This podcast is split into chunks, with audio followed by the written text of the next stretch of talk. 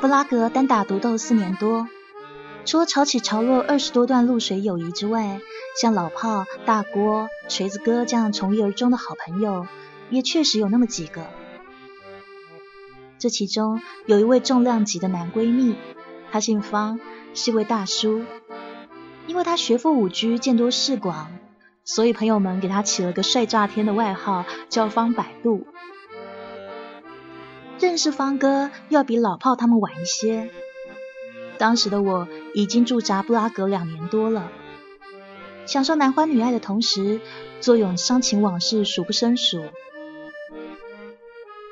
那段日子，我正处于人生阶段性的瓶颈期，精神萎靡外，加上生活落魄，那时的衣食住行也跟着闹了场史无前例的大饥荒。住的地方从城堡后面的高级学生宿舍搬到了市郊一间屁股大的苏联老公寓，于是无病呻吟之余，也感人世坎坷啊。公寓整体是木质结构。年久失修不说，还经常会有不明的小昆虫在墙角做窝。我的室友是个俄罗斯女孩，常年不是驻扎图书馆，就是寄居在家，已经宅到了炉火纯青的地步了。我搬过来那一天，正好在楼道口遇见了方哥。那个时候，我正咬牙把一只超大号的行李箱往楼梯上拖。他大致问了几句，便一把卸下背包递给我，接着把我的行李箱往肩上一驮，接下来一鼓作气的放到了我家大门口。事后，我给了他一袋酸倒牙的橘子。这一段说不清道不明的友谊，就从那个时候拉开了帷幕。我住在四楼 A，方百度方哥住在三楼 B 户。老房子里面没有抽油烟机，我做菜通常是靠煮的。方哥他倒是很讲究，无论如何都要吃上几口小炒。每天下午他做菜的时候啊，由于受不了那油烟呛鼻，所以总习惯把房门打开一条半米来长的宽缝，以至于每每上楼路过他的大门口。我都会一边捏着鼻子，一边奶声奶气的换上几句：“方哥，方哥。”他在忙嘛，也顾不上抬头，一边吹着小碎步炒锅、炒铲、炒佐料，一边随口应上几句：“那那。”日子久了，当称呼比不上关系亲近了，我干脆给他起了个专属绰号，叫他“嗯呐”。他哼哼哈哈的说：“那好啊，那那，哎，他这样说话听起来跟韩国大明星似的，有特点，换起来显得鼻音特别重。嗯，那外表壮硕，内心丰盛，三十末尾四十出头吧，正是人生桃花盛放的时节。”原本他的梦想是去非洲大草原开个小厂，做橡胶拖鞋，发家致富，奔小康。没有想到阴差阳错，被他老婆的好闺蜜千里迢迢拐到了布拉格。百转千回之后，终于落户在一家中国人开的外贸公司管理财务。说到我刚搬过去的那个时候啊，恰巧他也过得不太好。而呢，那个时候呢，正在和分居国内的老婆闹离婚。两个人年轻的时候叛逆耍酷做丁克，缺了孩子做拴马拴。现在呢，又天各一方，交流感干涸，所以感情上自然比大多数的夫妻动荡许多。方嫂一方面希望恩娜守在国外赚大钱，可另外一方面又抱怨她不能时时刻刻陪在自己身旁。为了这个问题，一跳二闹三上吊的戏码可是没有少演啊。那最初还没日没夜、不分时差、细心的安慰他，那些大小道理跨越了地球讲了个遍。可是他老婆执意不听，反复纠结，飞扬跋扈更上一层楼。到后来，恩娜也不乐意了，她在电话里说啊。老婆啊，那这世界可真是黑白颠倒啊！啊，想当初还不是你的闺蜜出的馊主意吗？啊，要不是你们背后怂恿，我今天怎么会在这呢？其实这种事也不真的是谁对谁错的问题。要说任何一段爱恨情仇肆意发展，起初可都是因为期望还有在乎。而那他心里明白，静下来想一想，就不怨天不怨地，只能怨自己没本事，没办法把老婆留在身边。我跟他说：“那你不就害怕某天东窗事发，晴天霹雳吗？”他说：“怕不怕又能怎么样啊？蓄势待发嘛。等到衣锦还乡的那一天，我想一切就会好起来呗。”最初我们只是见面点头问声好，可是很快的就上升到了分享美食、畅聊心事的亲密地步，偶尔还会喝顿大酒，附带抱成两个肉团哭天喊地什么的。而那特别多愁善感，当然这也是我们潜入彼此内心深处后我才发现的。公寓拐角处有家越南人开的二十四小时便利店，正对面就是一间俄罗斯人开的黑熊小酒吧。特色饮品除了伏特加加红牛以外，就是原味伏特加。他们那的伏特加特别正宗，小抿一口就会原地抖三抖。第一次光临呢是周五的傍晚，我第一次同男人喝混酒，打心眼里发慌。那个时候，恩娜要了一小口百利甜，牛奶一直加到杯口，而后随手将加了汤力水的金酒放在我面前的吧台上。他压了压手腕说：“哎，咱俩都别喝太多啊，哥不是请不起，只是喝多了容易伤感，容易哭。”我看着面前的酒，好半天没敢出手。战战兢兢的幻想起醉酒后五花八门的可能性来，他一定是发现了我心怀忐忑，于是咯咯笑了好长一声，接着意味深长的来了句：“姑娘，你放心，叔叔我这儿呢不是戏果，不是没想过小孩吗？觉得你挺好玩的，全当揣摩揣摩这父亲的角色。再说咱这楼上楼下的。”我天天看你跳来蹦去，闹得慌。总之啊，是下不去手。那天晚上，我们喝的别提有多尽兴了。后来半醉半醒的坐在马路上，扯着嗓子唱单身情歌。而那唱歌的声音特别难听，就跟老牛破锣似的。我最刚开始几段还跟着他吼。到后面听他来来回回重复高潮几句，也就深深的捂起了我的耳朵。在睁开眼睛的时候，恩娜坐在一旁抽烟，味道刺鼻。那时的天边已泛起了浅浅的鱼肚白。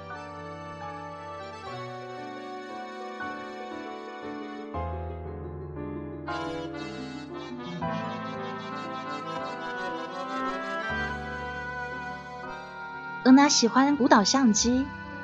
出国之前，北京电影学院进修过一年多的电影摄影，拍出来的大片小幅跟天马行空似的。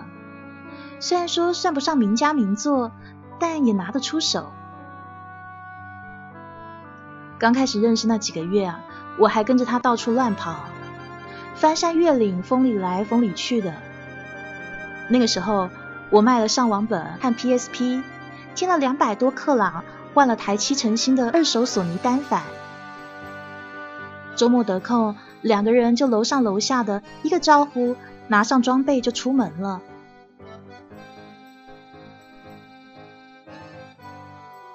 冬末春初，最主要是在城堡区拍樱花。稍稍抬头，铺天盖地的粉红色，而那满山遍野的找角度。我呢，就拖拖沓沓的跟在他身后，看他镜头对准哪，就抢先一步，咔嚓咔嚓按上几声。再后来，恩娜就不带我去了，他说，独自上路更有益于精神沉淀，有利于灵感的捕捉。过了小半年，五花八门的大劫小难，让我们顺理成章晋升成了彼此心灵的高度纯吗啡。不但相互止痛取暖，有的时候还能制造一些雾里看花、世界纯洁无瑕之类的甜蜜幻觉。没事的时候啊。我们也新账旧翻，旧账新翻，聊聊时过境迁，顺便顺带着聊点痛心疾首的生活感悟什么的。恩娜有一顶红白斑点的毛线帽子，艺术品似的，常年摆在客厅正中的装饰柜顶端。那顶帽子很有趣啊，扣在头顶就像是一颗受了伤的大蘑菇。有一次，恩娜夜里挑灯，抄着国际长途跟嫂子干了一架。完事以后，嫂子啪一声摔了电话，而那憋着一肚子的火气没处撒气，然后噼里啪啦的拽着我去楼下的俄罗斯小酒吧。我点了奶酪香肠，吃的不亦乐乎。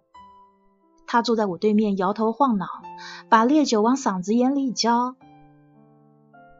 我喝了一口橙汁，咬着吸管，笑他一言难尽，有苦说不出。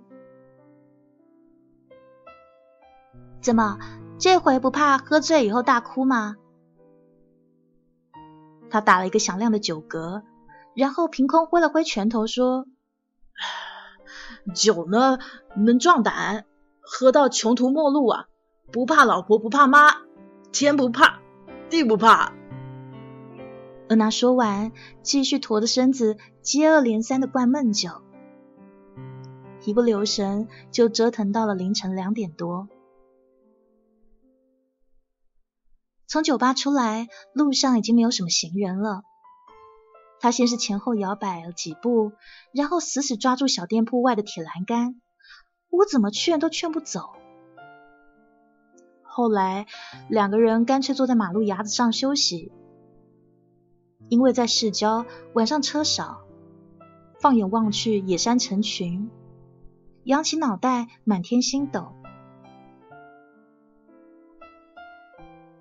恩娜先是哭天抢地怨宿命，闹腾了好一会儿，话题跑偏了，聊到了蓝精灵。我一个机灵，突然想到了那顶蘑菇帽，于是我戳戳他的肩膀，问。就一团糟了的破毛线而已，在你眼里怎么那么值钱啊？恩娜狠狠的瞪了我两眼，高声大呼我目光短浅，有眼不识泰山。他还说啊，诸如此类的纪念物，贵就贵在精神还有心理价值，不可以用金钱衡量的，还说我庸俗庸俗呢。我笑他，哎，你这个故弄玄虚嘛，小题大做啊。显得是有多高昂的心理价值呢？你把它当成一个圣物一样供着，太夸张了吧？可是恩娜没有像往常那样跟我逗乐，反而安静下来，端正了脸色，沉淀了好一会儿，他才跟我讲起了那个他永生永世都没有办法忘怀的姑娘，他叫她狗宝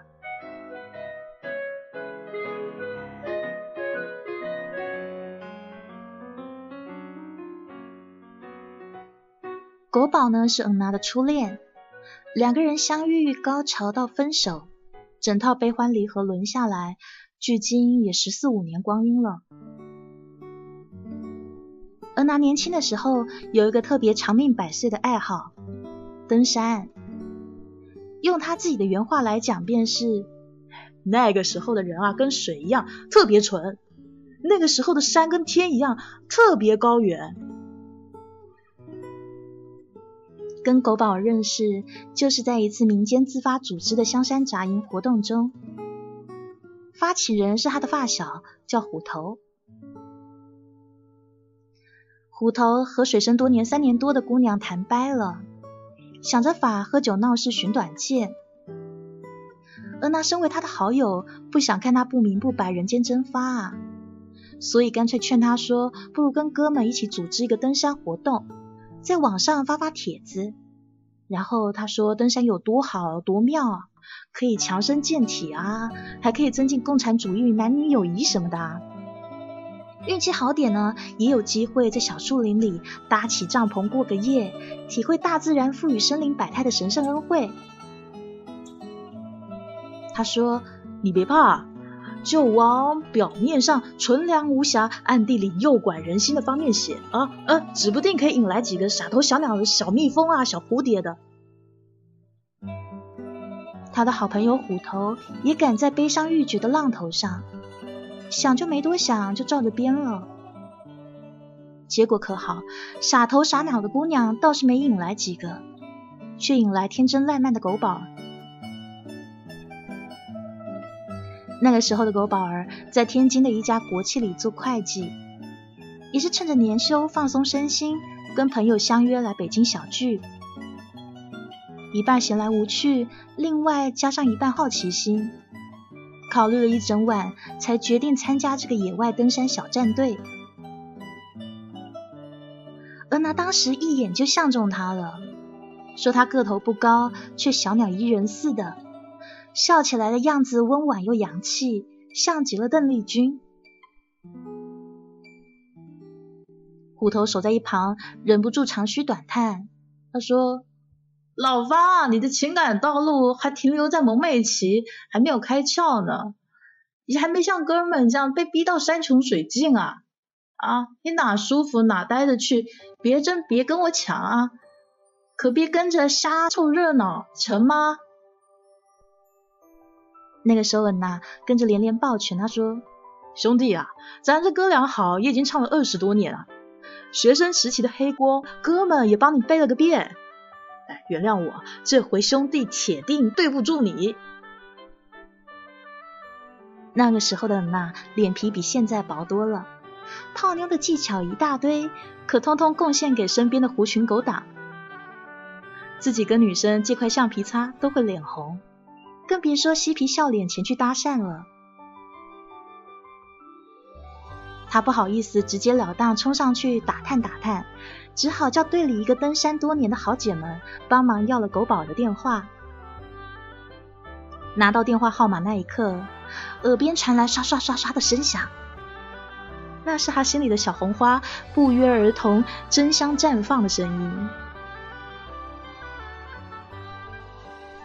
不久后的一个星期四，正巧赶上荷尔蒙爆棚，而拿心血来潮请假坐火车去天津。忐忐忑忑一整路走到出站口，才拨通了那一串烂熟于心的号码。电话接通了大半天，他短暂的自报姓名以后，就结结巴巴说不出一句完整话了。呼吸声是浪打浪，一浪比一浪更强。电话那头的姑娘以为他出了什么事呢？心急火燎的问了好多遍：“你怎么啦？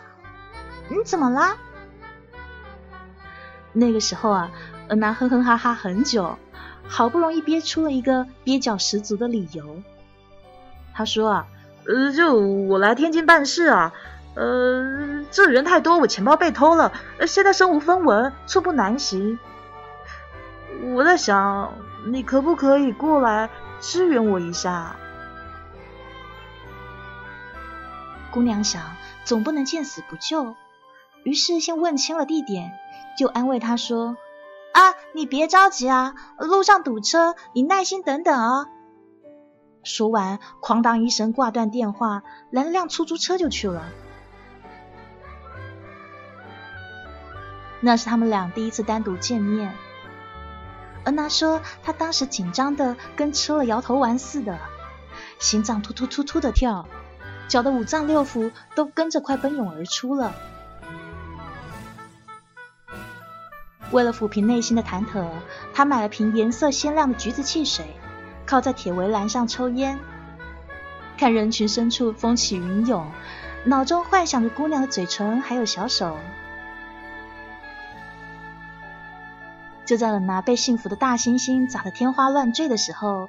狗宝儿一袭青色长裙出现在了不远处的十字路口，小姑娘大概二十岁出头，从内到外一副生机勃勃的样子。正逢人间四月天，举手投足都是诗啊。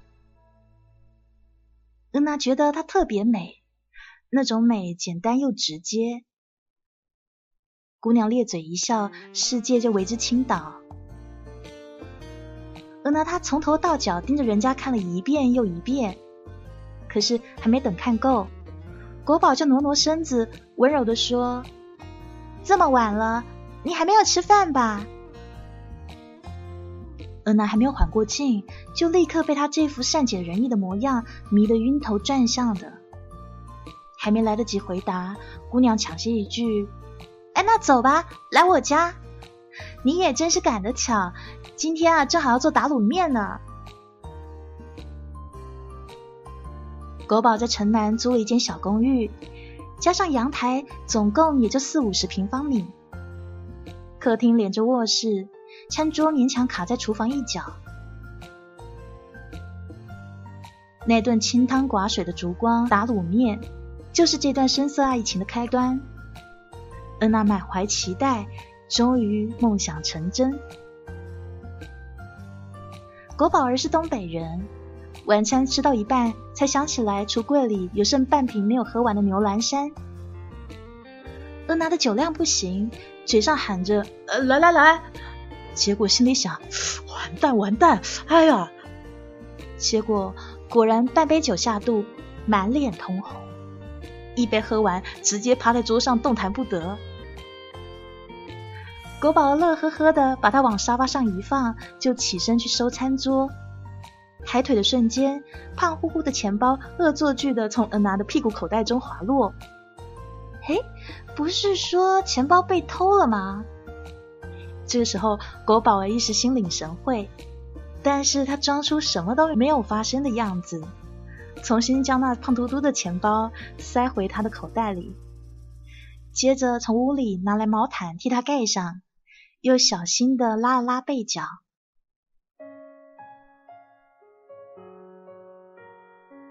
当时的恩娜在北京惠普的技术部门任职，狗宝儿在天津工作。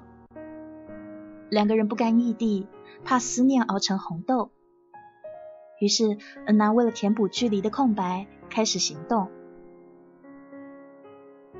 她每天早上乘五点钟的火车到天津，给狗宝儿准备好早餐、午餐，再将他吻醒，然后搭八点的火车赶回北京上班。周末的时候，两个人商量轮流跑，就这么跑了一趟又一趟。跑完了大半个青春，恩娜很爱狗宝儿，没有口口声声的海枯石烂，却是那种字里行间所流露出的心疼。他说啊，那份心甘情愿的付出，并非没有原因，只因为狗宝儿是他在一无所有的时候陪他闯过水深火热的女孩。那一年的情人节是恩娜一手操办的，前戏是在蛋糕店的甜品早茶外加上一支枯萎到剩七成新的玫瑰花。随后，恩娜带狗宝儿去了一家很棒的动物园，然后这两只正在交配的斑马前面，狗宝儿吻了它。恩娜看得出来，这件事对狗宝儿来说是非常隆重又认真的。而这种认真，正是来自于暗自的“你很吸引我”的表达。至少撇开一切，狗宝儿是不由自主的，恩娜是满心欢喜的。这种认真迫使他去回应，因为在恩娜眼中，这个姑娘善良又无辜。后来恩娜跟我说，每一次啊，她跟狗宝儿接吻的时候。他都能够尝到自己的味道，这让整个世界看起来甜美了许多。恩娜送了狗宝儿一枚圈成羽毛形状的玫瑰金戒指，那是她从街边的银器店买回来的。她说是情人节礼物，当做提前的生日礼物也行，反正赶早赶晚都是爱，没差别的。那枚戒指很轻，是镀金，就像他的吻薄如羽翼。狗宝儿将戒指套在无名指上，做出山盟海誓、生死与共的样子。恩娜在一旁呵呵的笑，他还说：“呃，戴上我的戒指，今生今世就我的人啊。”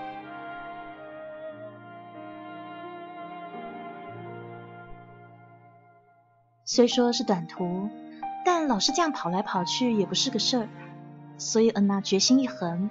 直接背着父母去了天津。他用以前挣来的全部积蓄租下了一间大点的房子，找了新工作，在一家影楼做摄影师助理。他们两个去二手市场挑家具。狗宝儿一本正经的问妈：“你预算多少啊？”“呃，没上限啊，不够了我跟哥们借，只要你喜欢，随便挑。”国宝听完就蹦蹦跳跳、精挑细选起来，但是他明明喜欢那一套黄花梨的桌椅，却偏说自己看中了另外一旁的铁艺。明明他的目光在雕了花的原木茶几上停留很久，最后却伸手指了指背后的那套蓝玻璃。恩娜很是诧异，这搭配看起来完全四不像嘛。于是他挺着肚子调侃说：“你的审美观还真是鬼斧神工，呃，出其不意啊！”结果再仔细一看，才发现狗宝儿心仪的全部是同类之中最便宜的物品。你别光看价钱嘛，要看自己喜欢的。啊。虽然咱们是过渡期，也没有必要太寒酸，是不？你不要担心，哥付得起啊。没有，谁说的？我都喜欢。鬼斧神工怎么了？这剑走偏锋的混搭，眼光差的人当然看不习惯了。恩娜听了，在原地愣了几秒，紧接着一步跨上前去，抱住了狗宝儿。他说：“老婆，真是委屈你的审美观了。别担心，以后该有的咱都会有。”该享受上的一样都不会缺。恩娜说：“狗宝儿倔强起来的样子很好看，面目狰狞的非常可爱，背上的一副蝴蝶骨跟没张开的仙女翅膀似的，忽闪忽闪。”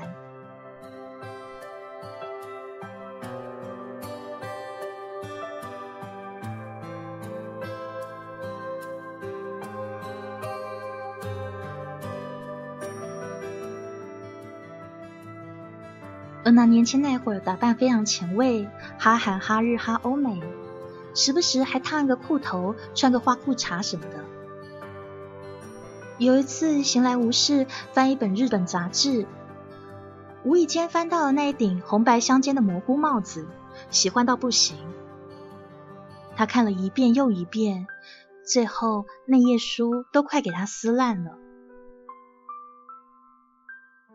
狗宝儿看他这么迷恋，偷偷存了两个月的午饭钱，托远在日本留学的朋友给买了一顶原版的。漂洋过海两个多月，那帽子好不容易在恩娜生日当天，准确无误的飘到他的手中。当时的恩娜捧着那顶帽子高呼万岁，就像打了激素的小鸡一样，上下左右来回扑腾，房子都快给他撑炸了。狗宝就站在灶台前面，一边煮面，一边呵呵的笑。他学着当初恩娜的语气，张口就说：“你喜欢就好，别担心，姐付得起啊。”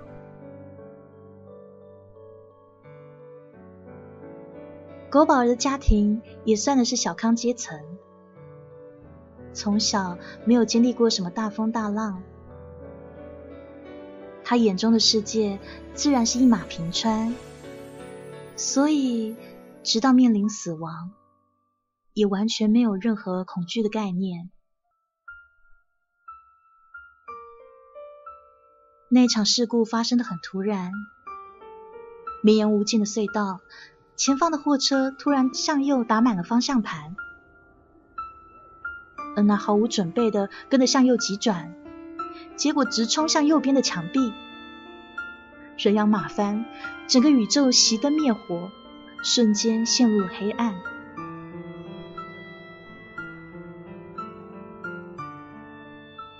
恩娜醒来的时候，狗宝儿已被定格在了晚上七点三十五分。这个数字是遗物，用来纪念那段不谙世事的青春。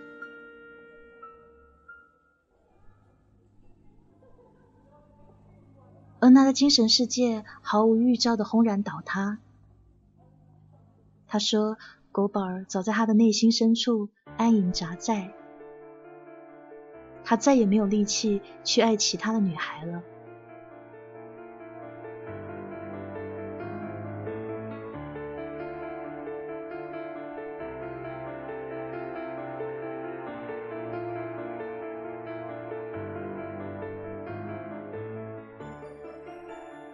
如今的方嫂是通过家里人介绍认识的。认识那一年，恩娜已经三十二岁了。恩娜对方嫂隐瞒了这段伤心往事，所以方嫂从头到尾都以为自己的老公就是这副没心没肺的样子。她说：“你要的一切，我都会尽全力给你。两个人要相守一生啊，真的不容易。”方嫂说：“那好啊，那我们就携手共创美好生活，走欧洲赚钞票。”恩娜按他的意思照做了，没有想到这一去就是不知尽头，遥遥无期。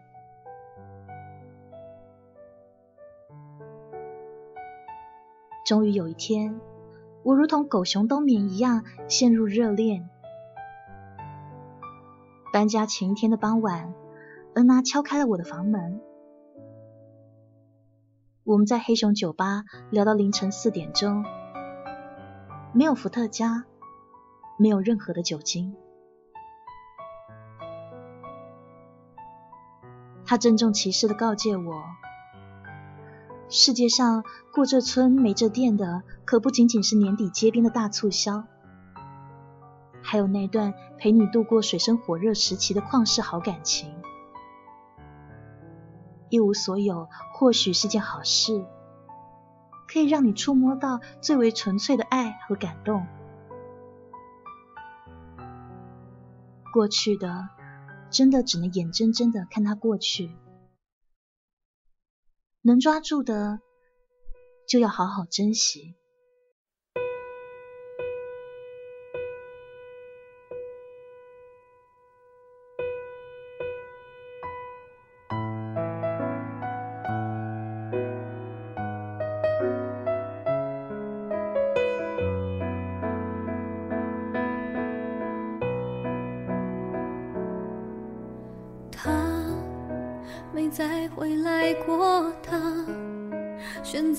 沉默，的好像从来就不曾属于我。这就是我们今天的故事，那个陪你闯过水深火热的女孩。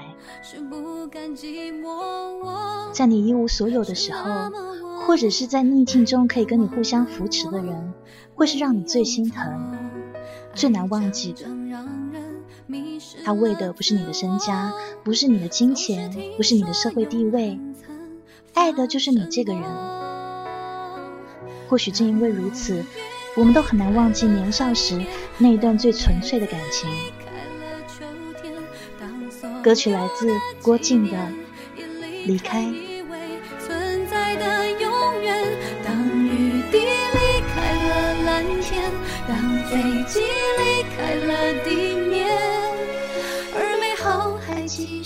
在那个瞬间。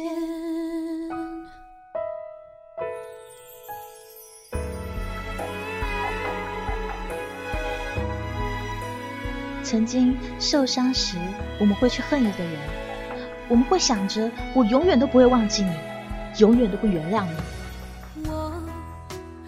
可是随着时间过去，你发现那些恨越来越少，最后也没空恨了。